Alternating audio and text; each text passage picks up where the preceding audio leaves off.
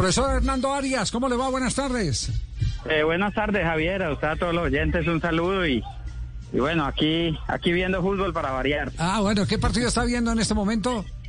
No, estoy viendo, nosotros tenemos un sistema de escuelas filiales que donde pues tenemos un proceso de captación. Entonces estamos en el tema de las veedurías, escogiendo lo- los niños para el- para la próxima temporada. Estoy en Caicedonia Valle, estoy en mi tierra justo hoy. Ah, no me diga, entonces. Por acá. est- Está estamos como en el ejército, reclutando. Sí, sí, sí, sí. Aquí está un equipo de Bogotá, Alianza, está Teacher Berrío, un equipo de Armenia y el equipo local. Ya. eh, Entonces hacemos hacemos veeduría. eh. Profe, eh, eh, usted nos, nos dispensa unos minuticos porque queremos tocar algunos temas eh, con usted. Eh, eh, concretamente, eh, por ejemplo, eh, en la decisión que toma Ecuador de jugar, como viene a Barranquilla y como va a jugar en Caracas, jugar en Guayaquil contra un equipo de altura. A cuatro metros de altura, en Guayaquil. ¿Cuál es la ventaja? No, la ventaja es que el equipo que se prepara en altura, pues, y los ecuatorianos pues tienen bastantes jugadores que, que son de altura, eh, pues tienen fisiológicamente más predisposición al, a la resistencia, al esfuerzo, tienen niveles de hemoglobina más altos. Pues cuando se juega a nivel del mar, donde la, la presión de oxígeno es menor, si lo hacen en, eh, digamos, en, en la noche, se benefician todavía mucho más. Se- Entonces, de será pronto, será eh, a las sí. 7 de la noche será el partido entre Ecuador y la selección de Bolivia en Guayaquil. Sí, claro, porque eh, aunque los bolivianos, eh, digamos casi todos, uno ve que son de Stronger, de Bolívar, de, de equipos de altura, eh, esa humedad de, de ahí de Guayaquil los va, los va a afectar bastante, entonces yo creo que es, es, es llevarlos al escenario que a ellos menos les conviene, ¿no?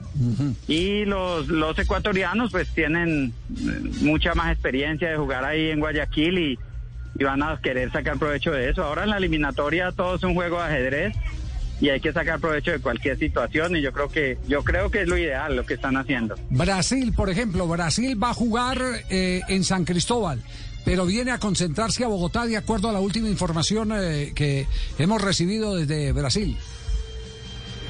Bueno, ahí no entendería uno mucho eso, tal vez por la proximidad, porque pues subir a, bueno, San Cristóbal no está a una, altura tan considerable, una altura mediana que no tiene nada, digamos, ningún efecto de, de adverso por altura. Y quedarse en Bogotá una o dos noches de pronto les puede favorecer un poco, pero bueno, ellos tienen sus fisiólogos y tendrán su justificación. No, no la veo tan lógica como la de, como la que hablamos de Ecuador. Nosotros dónde nos debemos concentrar, llegar directamente a Montevideo, concentrarnos acá y viajar a Montevideo, eh, acá es Barranquilla y viajar a Montevideo. Eh, yo creo que pues ahora eh, a, a esta altura está haciendo ya más, más calor allá. Yo, yo me concentraría directamente en Montevideo porque se, se tiene el equipo, digamos, unos dos, tres días ahí, más directo el partido, no hay que viajar previo, se descansa más.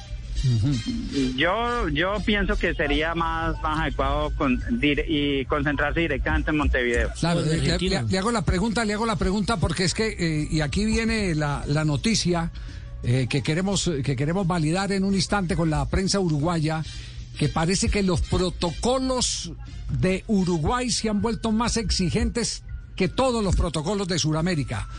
Y que hay inconvenientes, eh, eh, por lo menos lo que hemos averiguado para los medios de comunicación, hay inconvenientes para quedarse más de 48 horas.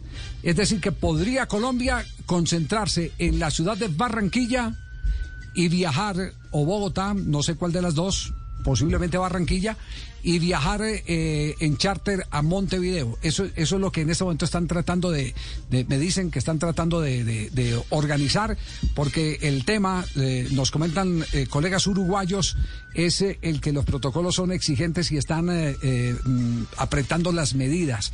Eh, esperemos a ver qué surge de esa gestión que seguramente ya debe estar haciendo la Federación Colombiana de Fútbol, así como nosotros estamos haciendo la gestión para nuestros eh, enviados territorio uruguayo.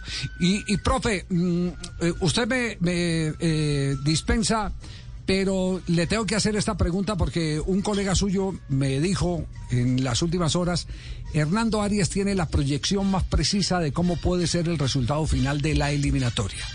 ¿Eso es verdad? Eh, bueno, antes pues comentarle, es que ahora contamos con el tema de la, de la pandemia, del COVID, entonces hay que también no solo eh, tomar medidas con base en, lo fisiológico o en lo que uno quisiera o en lo ideal, sino también en lo que en cada país está dando y si eso es en Uruguay, pues tendrán que, que viajar sobre, sobre el partido. Bueno, eh, yo siempre soy muy amigo de las estadísticas, de los análisis, de los estudios. Llevo mucho tiempo analizando el fútbol mundial, las características, los perfiles de los jugadores.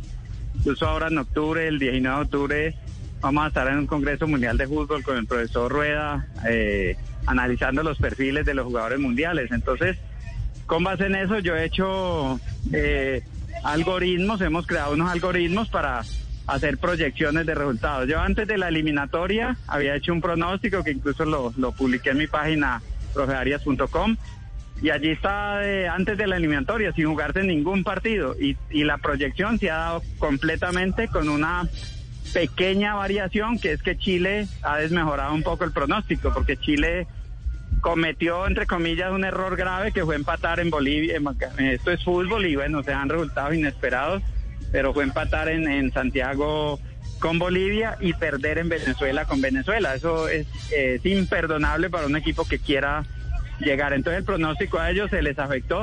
pronóstico mío es que primero va a ser Brasil, segundo Argentina, tercero Uruguay con 27 puntos, eh, con 29 puntos, cuarto Colombia con 27 y el repechaje lo estaría eh, disputando con leve ventaja para Ecuador sobre Paraguay. Y ya los otros sí realmente los pronósticos indican que no tienen posibilidades de ir al Mundial. ¿Y cómo, alimenta esas estadísticas, eh, profe? Los, eh, la alimentamos de la... Eh, validamos composición corporal de los jugadores, o sea, que tengan el perfil de élite mundial. Colombia, por ejemplo, tiene el promedio de talla más alto de la eliminatoria. Eso es extraño en, que Colombia en este momento tiene el mejor promedio de talla de la eliminatoria. Eh, lo alimentamos también con otro índice, que hay un índice que llama ponderal, superficie corporal, eso es lo físico. Después está el, valor que tienen los jugadores en el mercado internacional, el equipo donde jueguen, eh, en el equipo donde están jugando actualmente. Si usted analiza, por ejemplo, los bolivianos, que ahí todos juegan en Bolivia, no, no, tienen una cotización la más baja de la eliminatoria y Venezuela igual, entonces ellos son llamados a ser los últimos de la eliminatoria. Entonces, con base en todo eso, se crea un algoritmo matemática eh, que ahora se alimenta además con el resultado de la primera fase de las nueve fechas y eso nos da esa, ese pronóstico que yo les estoy, les estoy dando. Para mí Colombia va a ser cuarto, como les digo, y, pero va a ir al Mundial directamente. Brasil, Argentina, Uruguay, Colombia y repechaje para Ecuador. Sí. Eh, muy disputado entre Ecuador, que tendría 26 puntos, en el pronóstico está con 26 y Paraguay con 25. O sea, se van a necesitar 27 puntos para clasificar directo. Ya. Yo creo en los algoritmos, Javier. Recuerde que incluso hace poco eh, mostraron una película de un entrenador de un equipo de rugby o de fútbol americano que con algoritmos logró llegar a la final. Mm, eh, la proyección. Eso, eso ocurrió ya hace algunos años con el béisbol. El béisbol eh, también, hay, película. claro, hay película de eso. Hay película de El equipo de los Atléticos de Oakland. exactamente, los Atléticos de Oakland contrataron a alguien que decían eso es una locura y, el hombre dijo no, yo los, les puedo garantizar de que hay de que hay título. A punta de libro. Eh, sí. Oiga, profe, de, de verdad nos, nos complace mucho saludarlo. No queremos distraerlo más porque su trabajo es delicado. Escoger jugadores para el futuro, los nuevos talentos y estaremos pendientes de, su página. ¿Cómo, ¿Cuál es la dirección de la página, eh, profesor Arias? Eh, www.profearias.com profearias.com Perfecto. Ahí hay una sesión que llama Fútbol Profesional y ahí está esto de los pronósticos. Yo hice, por ejemplo, el, pronóstico de la pasada Champions y acertamos en, de los 16 clasificados, acertamos 14 de los 16 de los, de los cuartos de final y de los de los octavos. De los cuartos acertamos los ocho y acertamos eh, la final, acertamos la final Chelsea, Chelsea, Manchester City en ese orden. O sea, se nos dio el algoritmo ahí. Admito, admito que esta pregunta tiene su veneno, profesor Arias. ¿Entre los algoritmos está el comportamiento arbitral o no? Ah, ese, es el que me hace, ese es el que me hace perder. ese es el que le daña al algoritmo. Un abrazo, profe. No, igual, igual para ustedes. Muchas gracias y, ahí seguimos eh, apostándole al fútbol. Eh, por supuesto, un gran profesional, el profesor eh, Hernando Arias. Ahí tienen pues entonces. Colombia cuarto. Cuarto Colombia. Interesante. con 27. Quinto, cuarto, cuarto Colombia con 27 y quinto Ecuador con 26.